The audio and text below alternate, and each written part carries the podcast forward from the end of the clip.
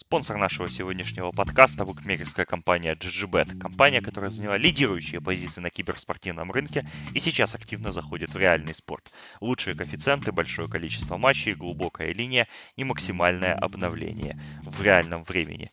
Идем по ссылке в описании, регистрируемся с промокодом SportHub и получаем 100% по первому депозиту до 50 долларов.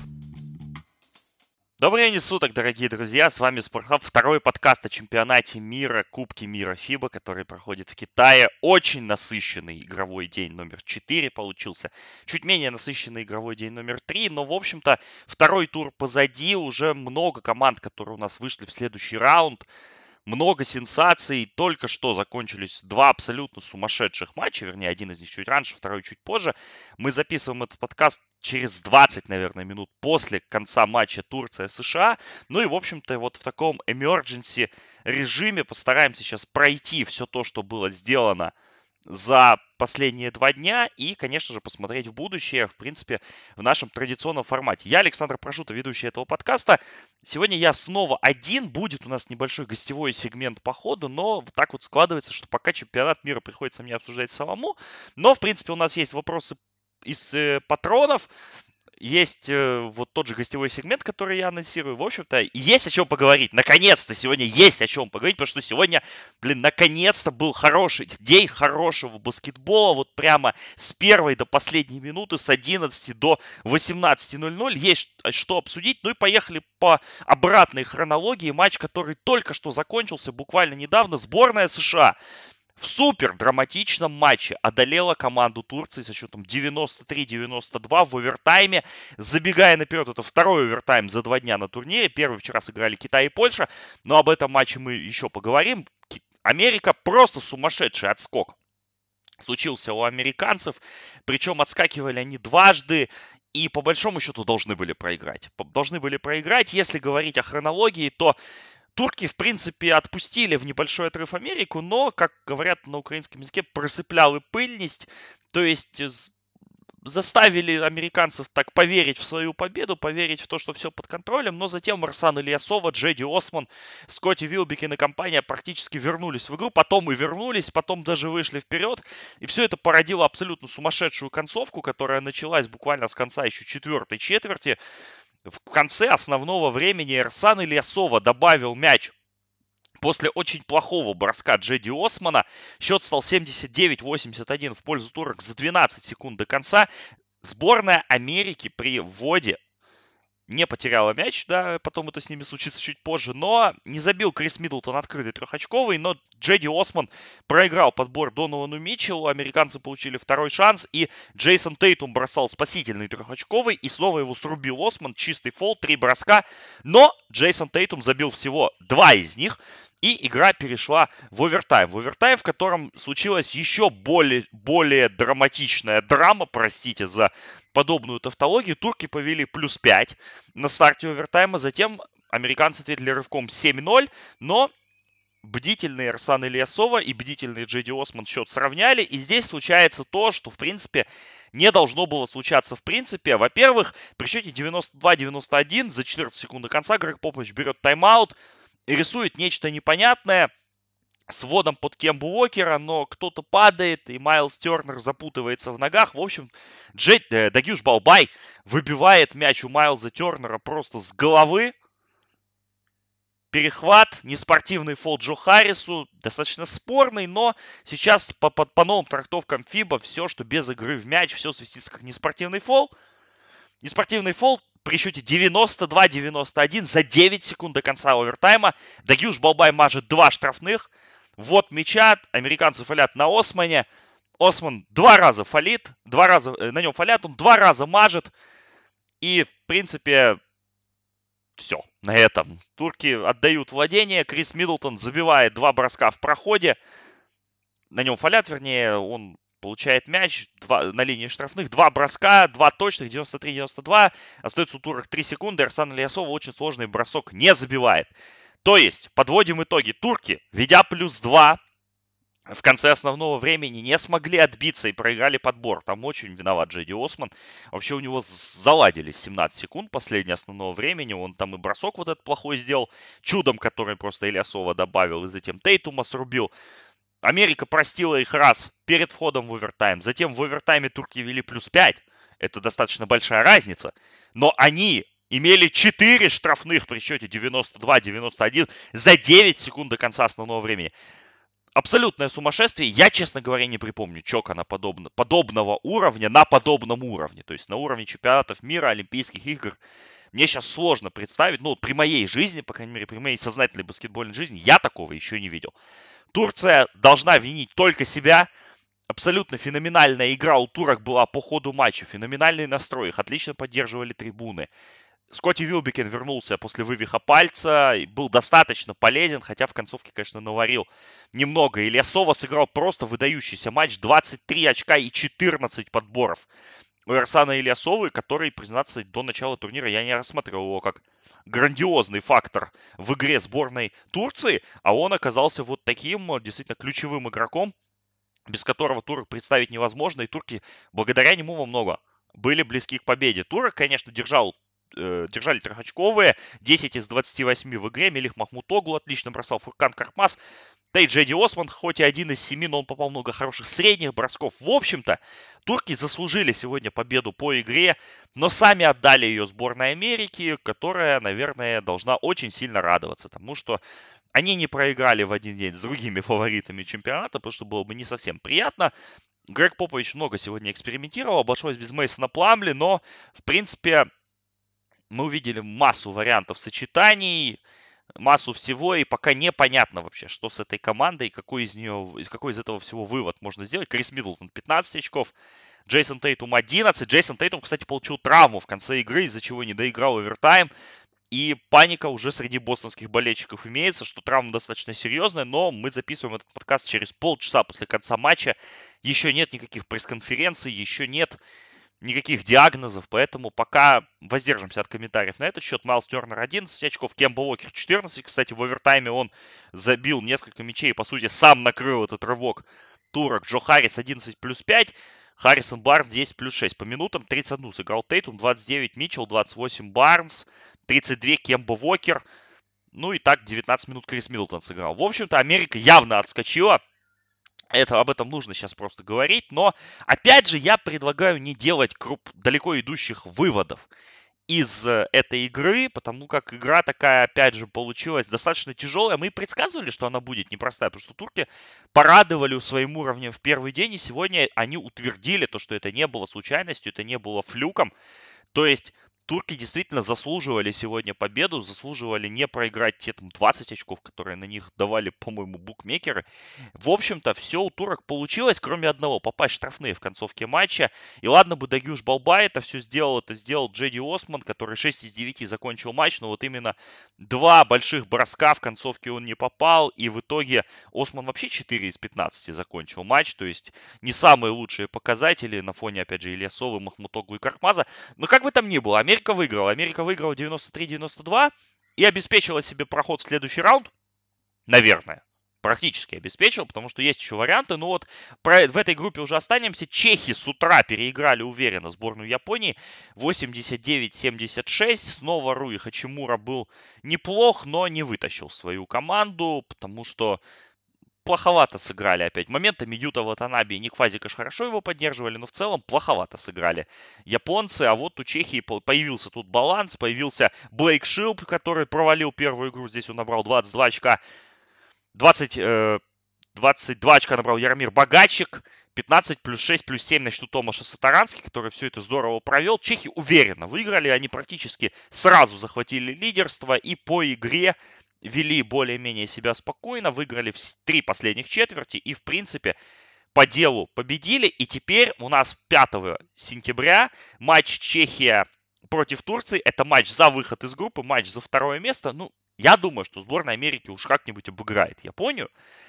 По крайней мере, хочется в это верить. Поэтому, но, в принципе, вариант с тройной закруткой не исключается, если вдруг японцы обыграют Америку, а э, чехи у нас выиграют правильно, да. Но, то есть, вот такая вот ситуация, но в любом случае Америка практически шагнула уже в следующий раунд. Хотя почему практически? Шагнула же, наверное. Если так сейчас посмотреть на турнирную таблицу, нет, все-таки вариант... А, нет, страной закрутка варианта нет. Да, Америка вышла из группы, все. Американцы вышли, простите, да, запутал все мозги, да, американцы вышли, у них 2-0, даже если будет 2-1, в любом случае они выиграли у турок и у Чехии, поэтому они-то выходят, но, может быть, не с первого места. Так что посмотрим, как это все получится. Хотя нет, с первого, опять же, у них личное преимущество. Ой, господи. Тяжелый был сегодня день, поэтому вот так вот как-то. 2-0 у Америки, 1-1 у Турции, 1-1 у Чехии, 0-2 у Японии, Турция, Чехия. Матч за выход из группы очень интересный, кстати, в плане того, вот турки очень сильно потратились эмоционально сегодня. Я думаю, что от этого поражения они будут отходить достаточно долго, а чехи играли на 4 часа раньше, не такой эмоциональный матч, имели возможность реально отдохнуть, поэтому мне кажется, что чехов списывать в этом матче уж никак нельзя. Еще одна абсолютно эпичная игра, которую мы посмотрели сегодня, которая, в принципе, не могла не понравиться и не могла не упасть в душу. И опять же, это была огромная сенсация по большому-то счету. Игра Бразилия-Греция. Греция была 12-очковым фаворитом в преддверии этой встречи. И, в принципе, с учетом того, как бразильцы выглядели против сборной Новой Зеландии, казалось, что по большому-то счету у Бразилии не так много шансов против Яниса. Опять же, да, мы были заинтригованы дуэлью Бруно Кабоклу и Яниса. Но прилетело, как говорится, откуда не ждали. Греки вели плюс 15 в середине второй четверти. Там был отрезок, когда греки забили 4 трехочковых за 5 минут.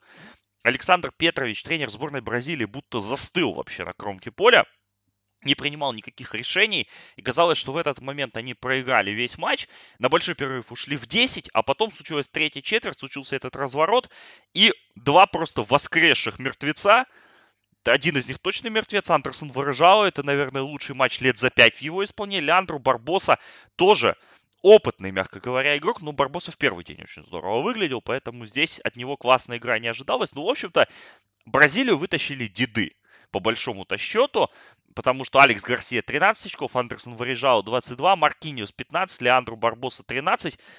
И вот бразильцы вышли вперед, и началась какая-то заваруха, которая закончилась еще одной невероятной концовкой сегодняшнего игрового дня.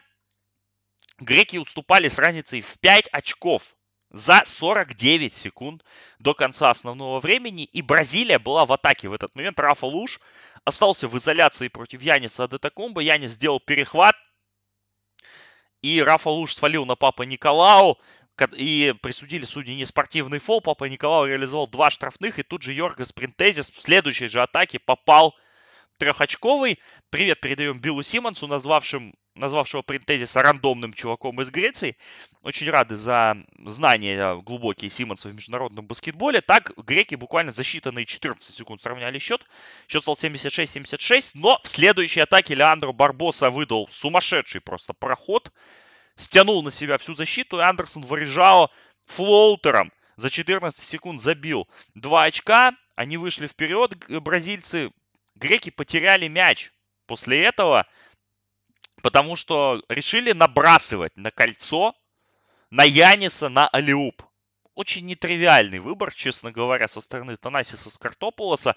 Но, как бы там ни было, они решили делать этот наброс, и Бруно Кабоклу, тот самый Бруно Каблоку, которого все знают как Two Years Away from Being Two Years Away, знаменитый пик первого раунда Торонто Raptors пятилетней давности Кабоклу сбил этот мяч у Яниса. И Янис тут же свалил на Барбосе, причем, на мой взгляд, это был абсолютно точно не спортивный фол.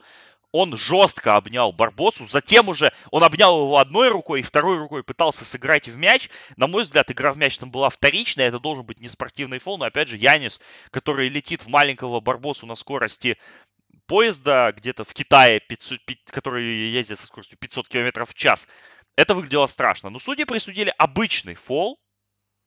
Барбоса забил только один штрафной. И Диди Лузада Силва еще один драфт-пик, правда уже этого года, пик Пеликан с второго раунда, на чужой половине поля свалил на Костисе Лукасе, который грамотно сориентировался, что на нем фалят 3 минус 3 и успел вынести мяч в воздух. Три штрафных присудили судьи, на мой взгляд, правильное решение. И Лукас не забил третий бросок.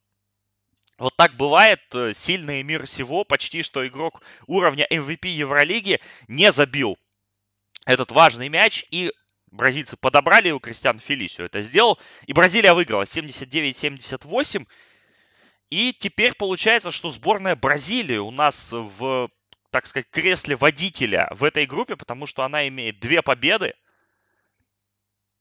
Греция и Новая Зеландия имеют по 1-1, и Черногория имеет у нас 0-2. И матч Греция-Новая Зеландия, он становится матчем с жизни, потому что проигравший в этом матче отправится, рискует отправиться домой. Но вот здесь как раз тройная закрутка возможна, потому что... Хотя стоп, здесь опять же она невозможна. Потому что бразильцы обыграли Грецию и обыграли Новую Зеландию. Бразильцы, да, бразильцы при любых уже вышли из группы. Вау!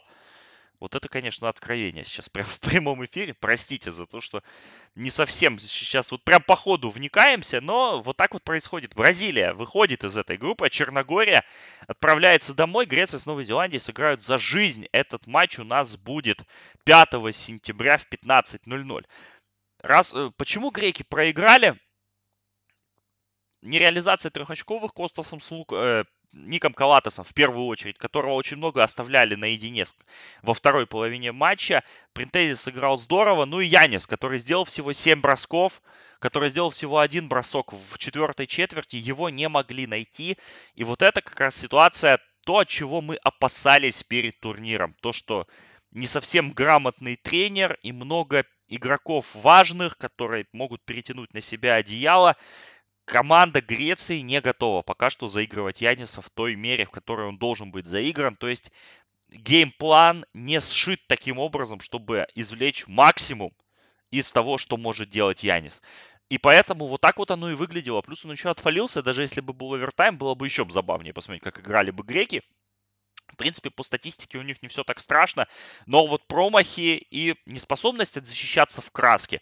Папаянис в первом отрезке своем, во второй четверти выглядел очень здорово, у него плюс 12 за тот отрезок, но почему-то к нему особо не возвращались. Яниса постоянно вытаскивали на периметр, Принтезис, как мы знаем, защищается в краске не очень, Янис Брусис то же самое. В общем-то, грекам есть какие выводы сделать из этого матча, потому что игра очень реально для них показательная по тому, как не надо делать. И в матче с Новой Зеландией это знание, я думаю, им очень сильно понадобится. Бразильцам остается только поаплодировать. Команда, которую мы не выводили из группы, из нее вышла очень уверенно и по большому счету заслуженно. Теперь у Бразилии даже есть не, вполне неплохие шансы подцепляться и за выход в четвертьфинал. Потому что мы помним, что эта группа объединяется с группой Америки, и там не совсем понятно, кто выиграет, греки или ой, вернее, турки, простите, или Чехия у Бразилии в третьем туре матч Черногории, которая уже вылетела по большому счету. Поэтому у бразильцев очень хороший шанс вообще застолбить себе очень хорошую стартовую позицию. Перед вторым этапом у сборной Греции, как мы понимаем, сейчас все сводится к тому, что надо побеждать. Иначе можно оказаться в компании Черногории и прочих команд очень-очень быстро. Собственно, первый матч игрового дня в этой группе, он сразу начался с сенсации. Но, правда, не, не для меня, например, это не стало сенсацией, по большому-то счету. Я предвидел этот расклад, но не в такой мере. Сборная Новой Зеландии обыграла Черногорию 93-83. Матч коса на камень, который мы выделяли еще в предыдущем подкасте, в принципе, так оно и получилось. Новозеландцы бежали, вводили мяч максимально быстро, максимально агрессивно двигались и очень много бросали с периметра. Черногорцы же со своей тяжеловесной схемой не успевали за ними, хотя черногорцы по итогу выбросили 38 трехочковых против 25 у новозеландцев. Но новозеландцы бросали гораздо лучше, и подбор не проиграли по итогу, хотя на одном куске матча проиграли его крупно. Новозеландцы проигрывали 12 очков, вы, выигрывали, вернее, 12 очков по ходу третьей четверти, затем Черногория отыгралась, и перед последней четвертью разница была очко. Но в итоге Кори Вебстер, Тай Вебстер, Роб Лоу и Томас Аберкромби по большому счету закопали. Айзек Фату обязательно его тоже нужно упомянуть. Закопали черногорцев, которые вторую половину матча доигрывали уже без Звездана Митровича. Митрович в привычной своей манере пытался разговаривать с судьями, получил технарь в первой четверти, затем начал креститься, вызывать к, к высшему разуму, все это делал в агрессивной форме. Но, в общем-то, его удалили еще не дожидаясь половины, и после матча Митрович, опять же в своем традиционном стиле, рассказывал о том, что нас обокрали, мы не проиграли этот матч, и вообще, ребята, сейчас чувствуют себя обворованными, они не чувствуют, что они проиграли, но это первый матч Кубка мира для них. В общем, это типичный Митрович, типичное его нытье, которое мы еще в сезоне Евролиги, я думаю, услышим, хотя там поменьше, потому что на уровне Евролиги Митрович никто. А вот по большому счету на уровне Черногории, да, практически царь и бог. Но проиграл матч он и его тренерский штаб, который не сумел никаких противоядий придумать. Но хотя, с другой стороны, какие могут быть противоядия, когда у тебя Никола Иванович 2 из 10 трехочковых, 18 очков-то он набрал, но он не тормозил темп. Дерек Нидом не тормозил темп. Эти люди не, не умеют контролировать темп, других первых номеров у него не было. И против Новой Зеландии Оставалось только молиться, что они не попадут в свои броски. А новозеландцы попали. Вот такое вот удивление. Поэтому Новозеландцы идут дальше, вернее, они идут в третий тур с шансами на проход. Да, против Греции будет сумасшедшая игра, будет много огня, я думаю, будет, опять же, много скорости, много движения. И эти команды уже встречались, если я не ошибаюсь, в подготовительных матчах. Да, встречались, Греция выиграла плюс 30, но этот матч был в Греции, как мы понимаем. Здесь ситуация может быть совсем иная. И, опять же, честно говоря, не помню, в каких составах тогда команды участвовали в этой игре. Поэтому мне кажется, что шансы у Новой Зеландии есть, пусть и минимальные, но, как говорится, если у тебя есть хотя бы один процент, ты можешь это сделать. И сборная Америки, собственно, сегодня это подтвердила. А вот Черногория отправляется домой, куда ей дорога, во главе с Николой Вучевичем, который сегодня 15 очков набрал за 27 минут, при этом у него плюс-минус минус 6. И я в Твиттере задался вопросом, действительно, является ли Вучевич э, худшим игроком на турнире из игроков НБА, которые претендуют на статус звезды. Все-таки мы понимаем, что Вучевич 90-миллионный игрок, даже почти 100-миллионный игрок. Играл в плей-офф, на матче звезд в этом году был. А в сборную как приедет, от него толку вообще никакого. И это из турнира в турнир, из турнира в турнир, из турнира в турнир. Боян Дублевич, да даже Марк Тавдорович, наверное, были бы полезнее в этой роли, но упорству Звездана Митровича и его тренерского штаба можно только позавидовать. В общем-то, ребяткам там хорошо провести оставшуюся часть чемпионата.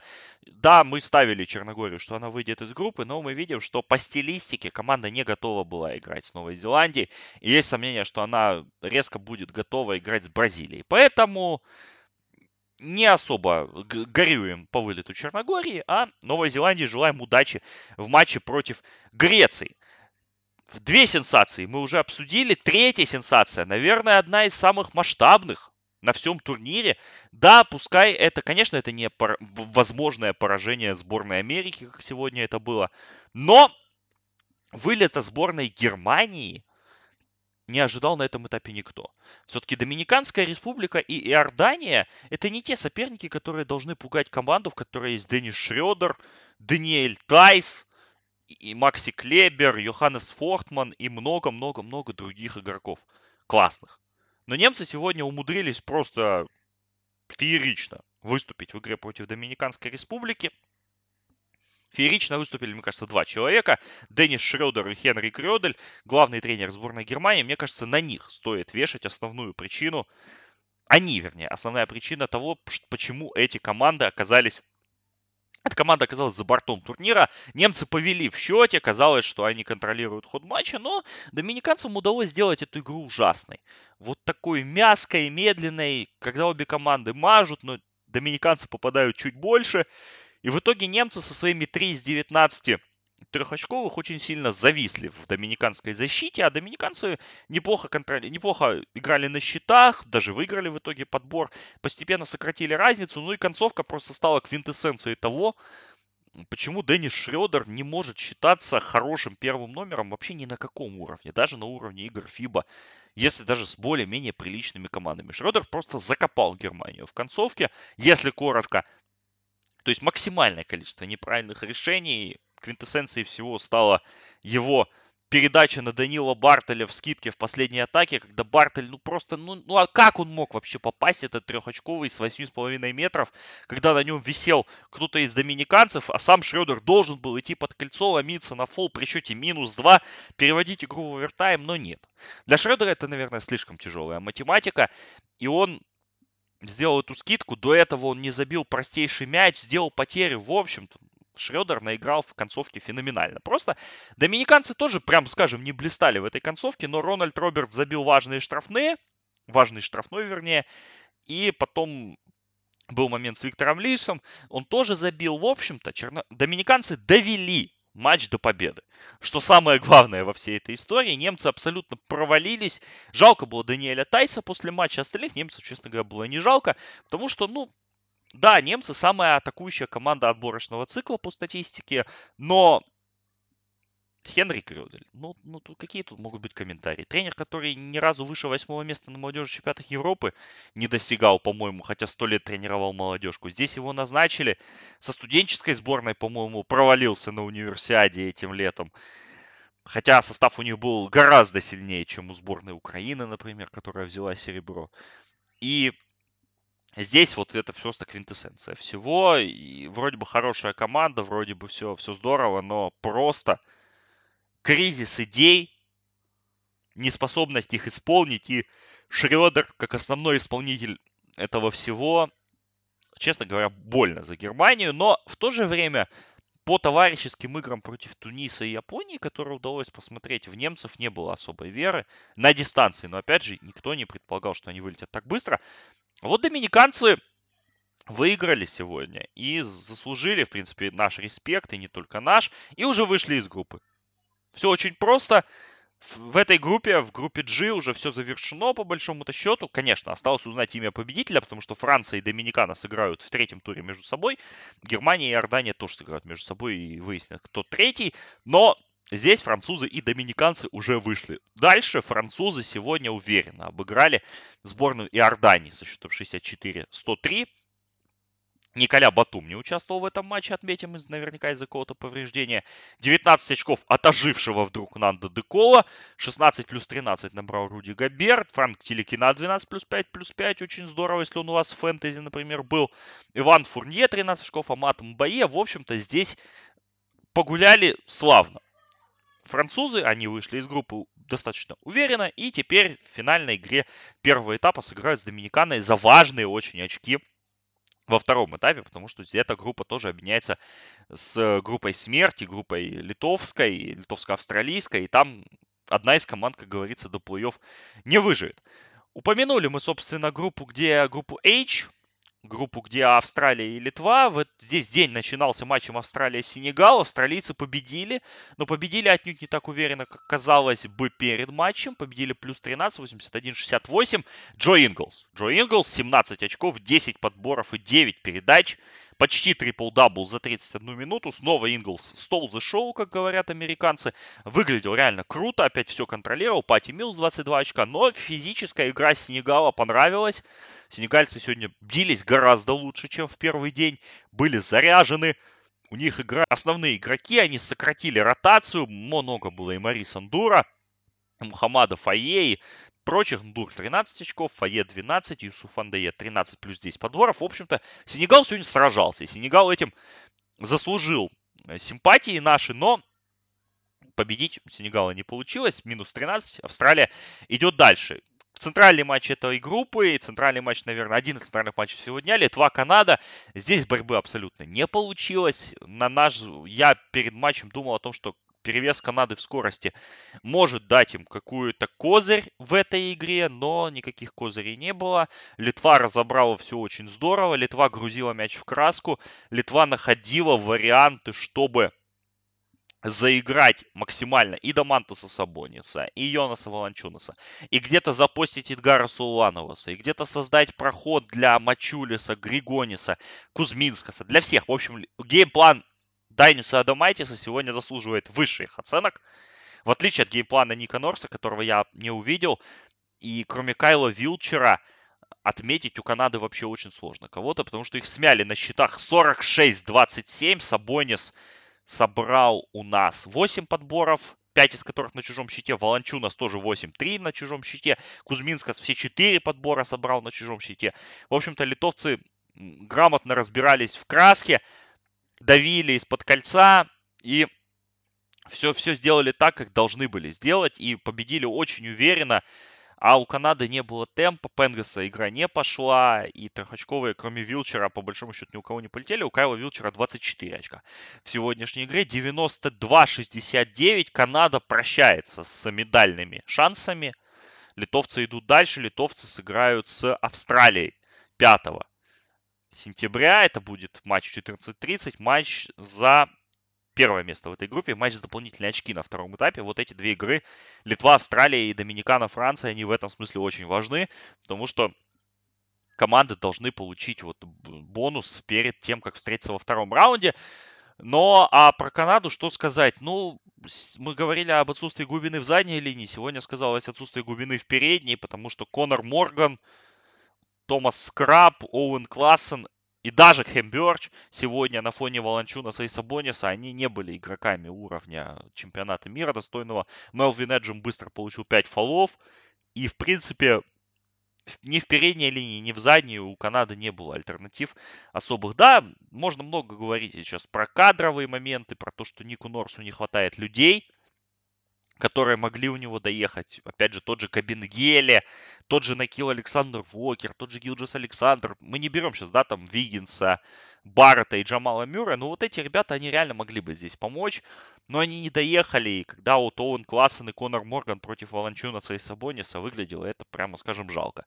Ну и Ник Норс, честно говоря, много симпатий к нему испытываем сезона НБА, но вот сегодня особенно он выглядел как тренер, который действительно шутили же после первого дня, что вот Ник Норс стал тренером сборной Канады, чтобы ему выдали сумку экипировки Canada Basketball. И сегодня вот он выглядел действительно как, как тренер, которому просто дали экипировку, а что за тренер, он никто особо не вникал.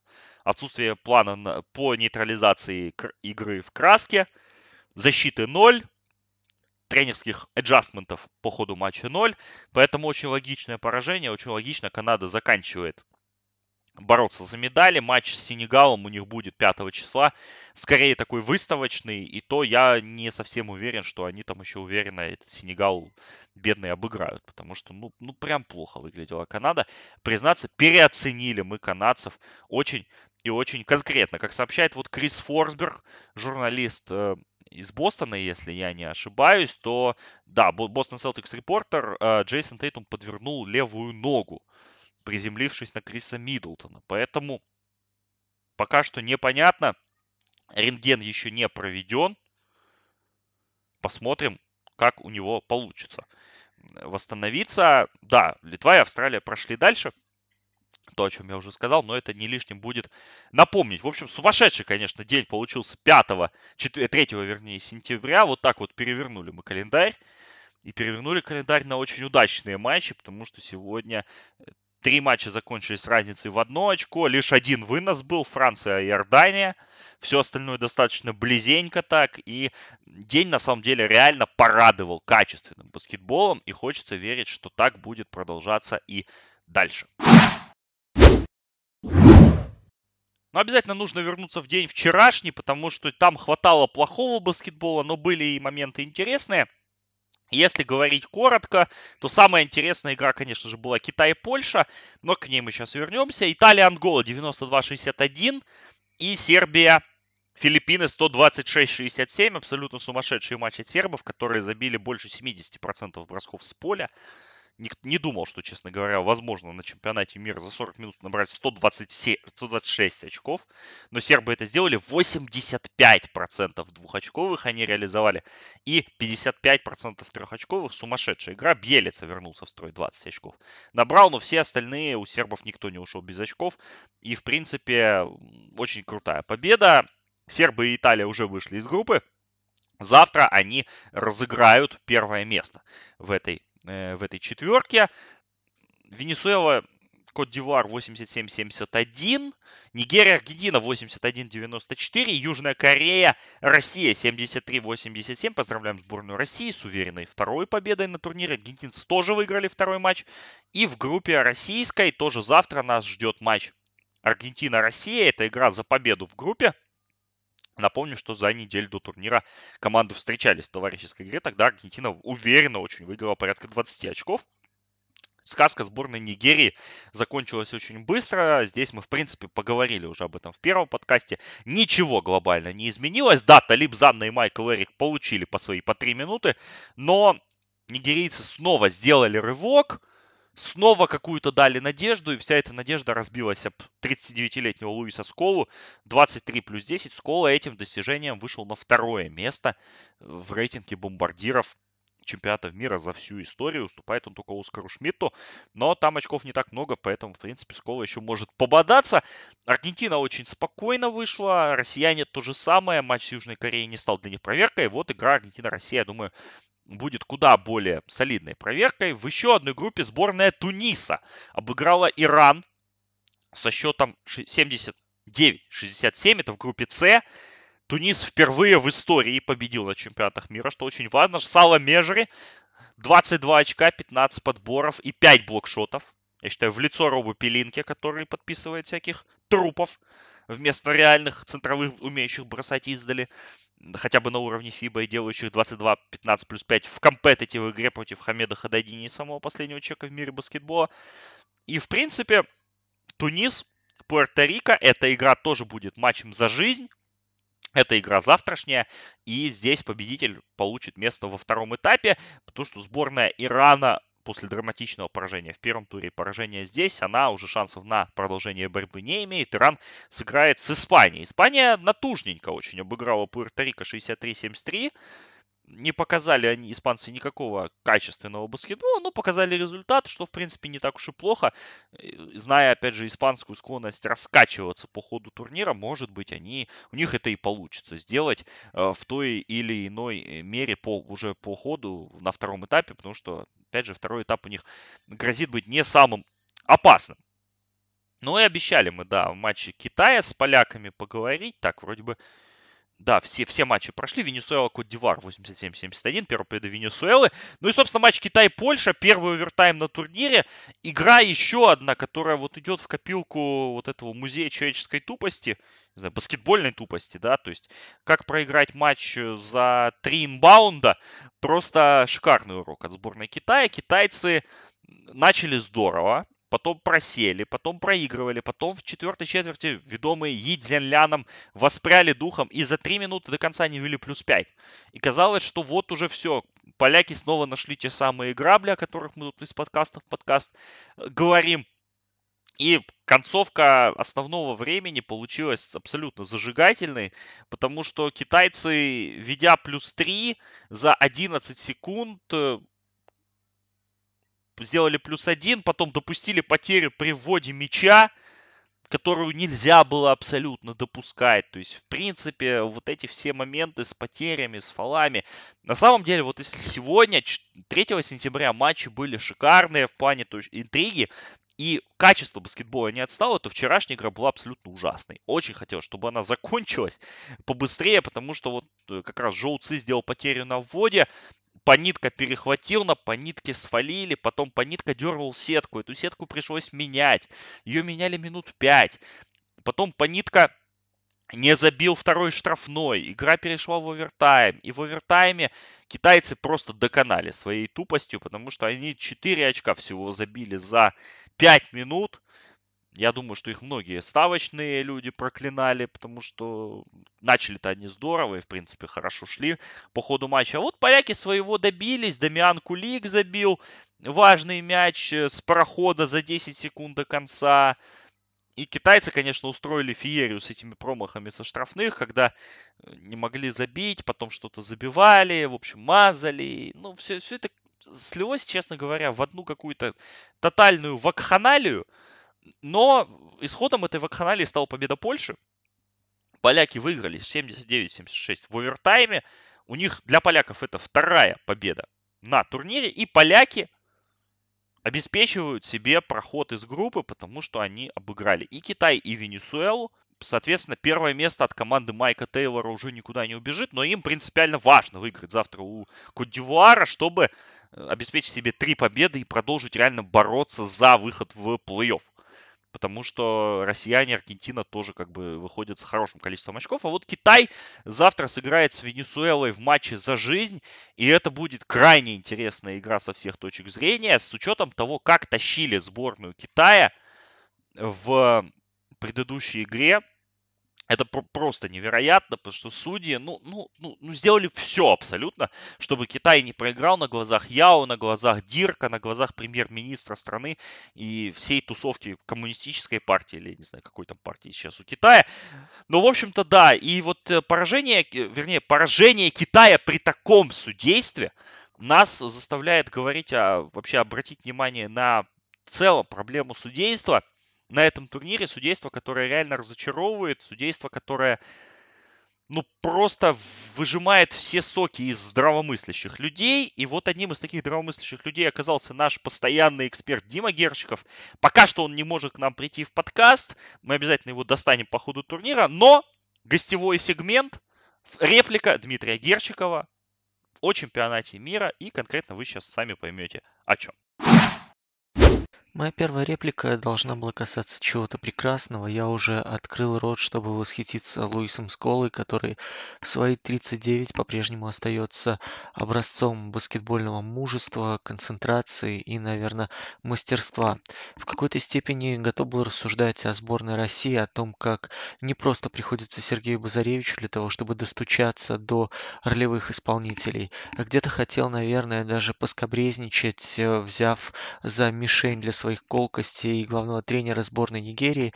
Но вы знаете, вместо всего этого потока информации, позитивного, развеселого, у меня изо рта рвется только мат, причем двухэтажный, причем такой, который я слышал в свое время только от прапорщика э, в маленьком поселке Печи под Борисовым, где э, проходил обучение, когда обучался на военной кафедре, все потому, что я не могу в здравом уме трезвой памяти и хоть в каком-то рассудке наблюдать за действиями арбитров ФИБА на этом турнире. Это не просто позорище, это просто тотальная деградация всего цеха людей, которые в свое время платили, по-моему, по 3000 евро для того, чтобы получить бэджик. Это абсурд, возведенный в абсолют, причем люди, такое ощущение, не понимают, за какую грань они заходят и просто растворяются в этом карнавале ошибок, в этой безумной карусели. Э, я писал об этом много раз на протяжении, наверное, последних 10 лет, э, не выдержав буквально уже по итогам трех, по-моему, стартовых поединков, оставил запись в Твиттере, что это просто невозможно смотреть человеку, который хоть немножечко разбирается в баскетболе, и моментально этот твит подхватили коллеги из-за рубежа, поскольку э, начали вспоминать какие-то свои моменты, связанные с с поведением ФИБА в отношении рефери. Например, э, Николай Цинкевич, пресс-атташе баскетбольного клуба ЦСКА, напомнил о том, что ФИБА в этом году не пригласила в принципе судей из Евролиги для того, чтобы хоть как-то сохранить реноме э, турнира под названием Чемпионат мира и уровень судейства довести хоть до какого-то ну, приемлемого, наверное, рубежа до какой-то приемлемой отметки. Вспомнили о том мои литовские э, друзья, о том, что литовские рефери забанены им запрещено участвовать в чемпионате мира, поскольку а, в свое время Литовская Федерация пригласила Луиджи Ламонику обслуживать игру национального кубка. Еще целый ряд вот таких а, моментов вспоминали друзья и коллеги, особенно возмущаясь поединком Польши-Китай, где, мне кажется, а, ну, вы знаете, любого умалишенного после лоботомии человека выпустен на паркет, он сделал бы меньше ошибок, чем рефери, которые ну, местами безбожно просто тянули хозяев. Я понимаю, это многомиллиардная аудитория, понимаю, что это колоссальные деньги, которые стоят на кону у руководителей ФИБА, но, друзья мои, это просто непозволительно. Я наверное, готов вынести за скобки последовательность, потому что это слово в принципе не понимаемо арбитрами ФИБА. Мы в течение одного игрового дня, в течение одного и того же поединка можем видеть от трех человек совершенно разные трактовки контакта. Причем контакта от прохода, контакта при съеме и контакта в силовой борьбе, когда люди, кто-то расставляет локти, кто-то пускает их в ход, разница в габаритах, разница в росте, это тоже должно постоянно учитываться. Здесь просто просто идет свист, э, от которого закладывает уши, и ты сидишь на глазах. Второй момент, который меня удивляет, это полное отсутствие дебрифов. Я просто готов поставить свою скромную минскую квартирку на то, что после окончания игрового дня коллективного разбора поведения рефери не проводится. Не проводится централизованного анализа ошибок, не проводится э, систематизации работы и попыток разделить свистки на верные, сомнительные и неверные. Сложно понять еще и то, каким образом попытаются в дальнейшем руководители ФИБА повлиять на арбитров, поскольку но вы знаете, безнаказанность порождает еще больше хаос в действиях. Сейчас мы не можем назвать ни одного рефери, который бы работал системно. Мы не можем назвать ни одного рефери, который был бы эталоном и примером для поведения.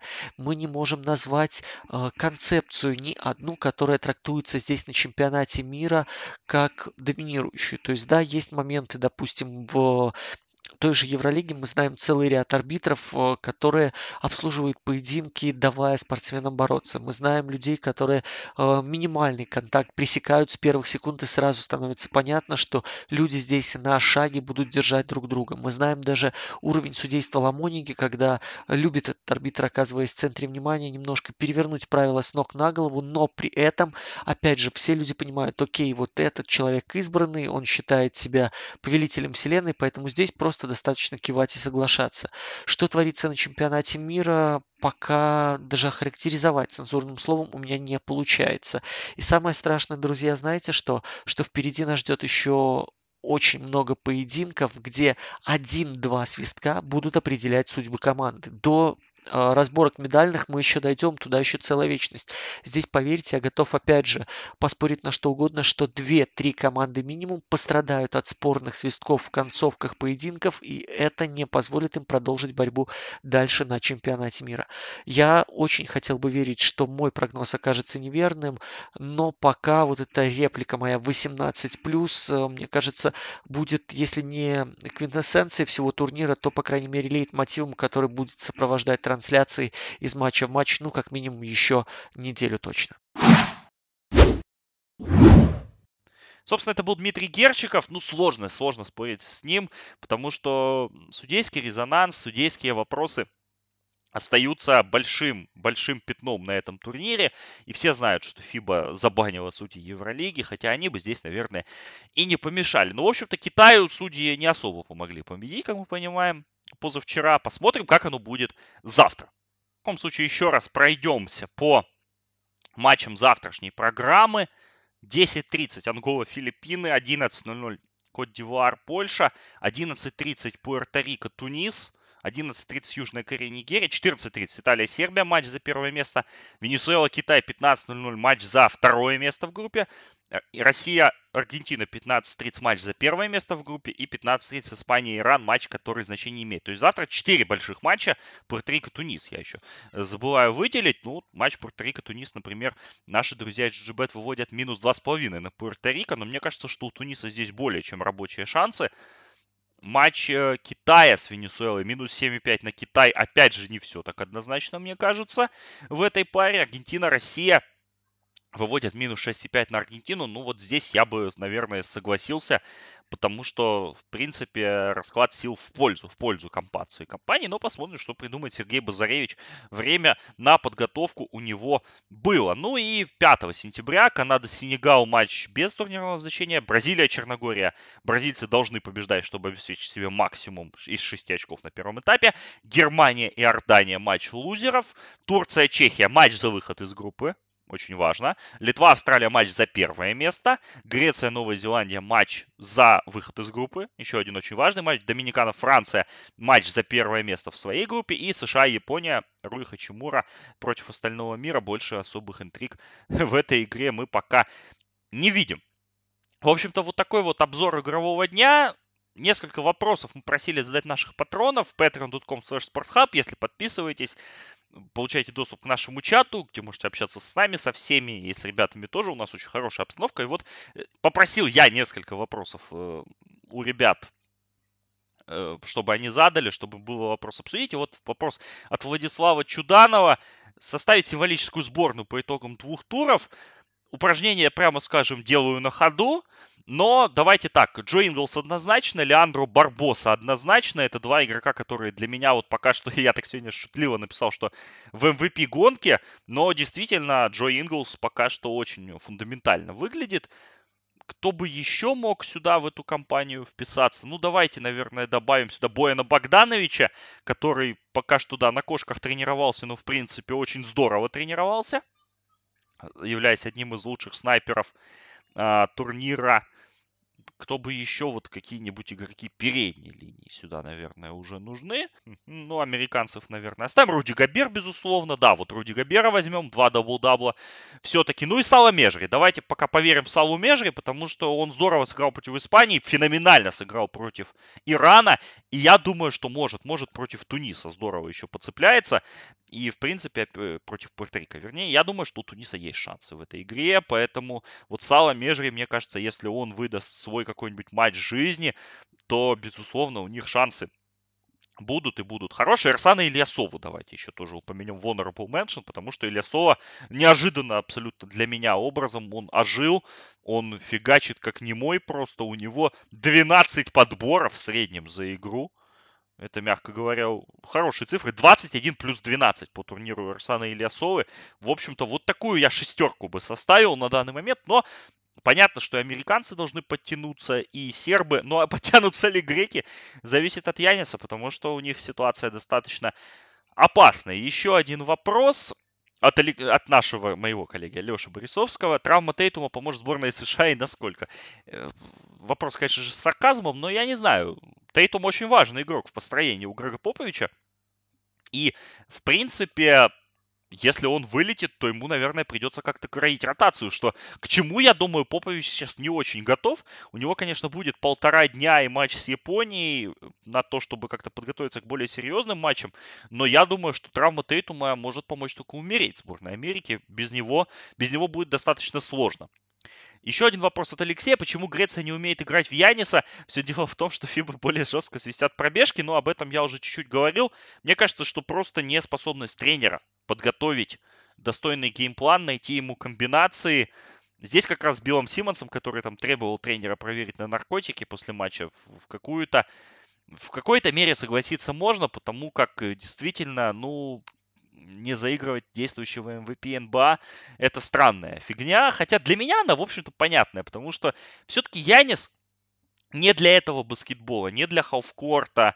Э, и есть Лукас и Калатес, они должны играть с мячом. А если у тебя с Лукас и Калатес ты не поставишь Яниса первым номером и посадишь э, одного из них. То есть есть, есть вот этот оверлэп по позициям, опять же есть принтезис, и если бы они строили команду тупо вокруг Яниса, то она, наверное, выглядела бы по-другому. Больше бы играл бы Янис Ларинсакис. И нашли бы еще каких-нибудь шутеров греческих получше. А так греки играют в то, что играют, просто с Янисом. И это, наверное, проблема более выходящая за рамки, наверное, тренерского восприятия. Потому что в таком случае, наверное, сборную Греции должен тренировать Майк Буденхольцер или кто-то еще, а не просто чувак из Греции, потому что, мне кажется, любой европейский тренер, даже топовый, даже тот же Итудис или Барцокас, или там Димитрис Привтис, да, ну вот я сейчас по греческим специалистам прошелся, или Желька Абрадович, они вряд ли смогут построить такую команду, чтобы, ну вот она была. Да, на Абрадовича, наверное, надежда была бы. А вот э, просто греческий чувак, ну он не умеет мыслить за, за пределами вот такого количество звездных игроков, которые ему нужно вписать в, в сетку. Ну и про Денниса Шредера вопрос, является ли он самым тупым баскетболистом чемпионата, если нет, кто хуже. Не знаю, кто хуже, но Шредер однозначно в топ-3 в, в этой номинации, потому что то, что он сегодня наиграл, это, ну, это кошмар, если честно, и я у мамы первый номер. Вот, собственно, все, все, все, все, что нужно сказать по этому поводу. И последний вопрос – почему Грег Попович не может построить команду из достаточно сильных и работоспособных игроков? Может быть, он переоценен? Может быть. Может быть. Возможно, мы узнаем это в ближайшие дни. не знаю, честно говоря, переоценен ли Попович, но это, опять же, вопрос от Леши с таким жестким сарказмом, но я думаю, что тренерский штаб Америки, вот туда посади сейчас э, людей из G-лиги, например, да, а не Стива Кера, Джея Райта и Ллойда Пирса, я думаю, что они бы работу сделали не хуже. Это не укол в сторону Кера и в сторону Райта и в сторону Пирса, но, в принципе, вот как-то вот ситуация с греками только в реверсе, да, тут слишком хорошие тренеры, там слишком плохой, а суть одна и та же. Но посмотрим, как раскатятся американцы и какие будут последствия, опять же, травмы Тейтума, если она серьезная, и какие будут последствия того, что вот сегодняшнего матча, потому что Америка реально отскочила, и с этим спорить даже не приходится. В общем, всем спасибо за вопросы, спасибо за внимание. Это был второй special с чемпионата мира Кубка мира FIBA 2019. Надеемся, что следующий special будет, понятное дело, 5 сентября, возможно, чуть раньше. Ну, посмотрим. Вот сегодня баскетбол был хороший, и о нем хочется говорить, хочется говорить больше, и хочется все-таки его с кем-то обсуждать. Мы постараемся, опять же, заполучить кого-то из гостей на следующий эфир. По крайней мере, предварительная договоренность есть. Ну, а там Посмотрим. Это был Александр Прошута, с вами был Спортхаб. Подписывайтесь на нас в соцсетях, поддерживайте нас на Патреоне, patreon.com sporthub.